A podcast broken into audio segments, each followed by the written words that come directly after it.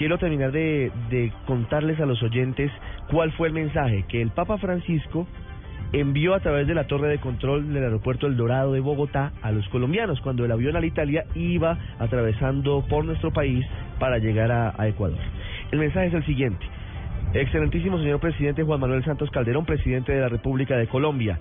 Al sobrevolar territorio colombiano para dar comienzo a mi visita pastoral en Ecuador, Bolivia y Paraguay, es grato dar cordial saludo a vuestra excelencia liderando mi cercanía y afecto para el pueblo colombiano.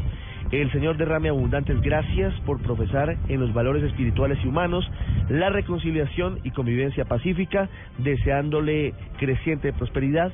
Atentamente, Francisco.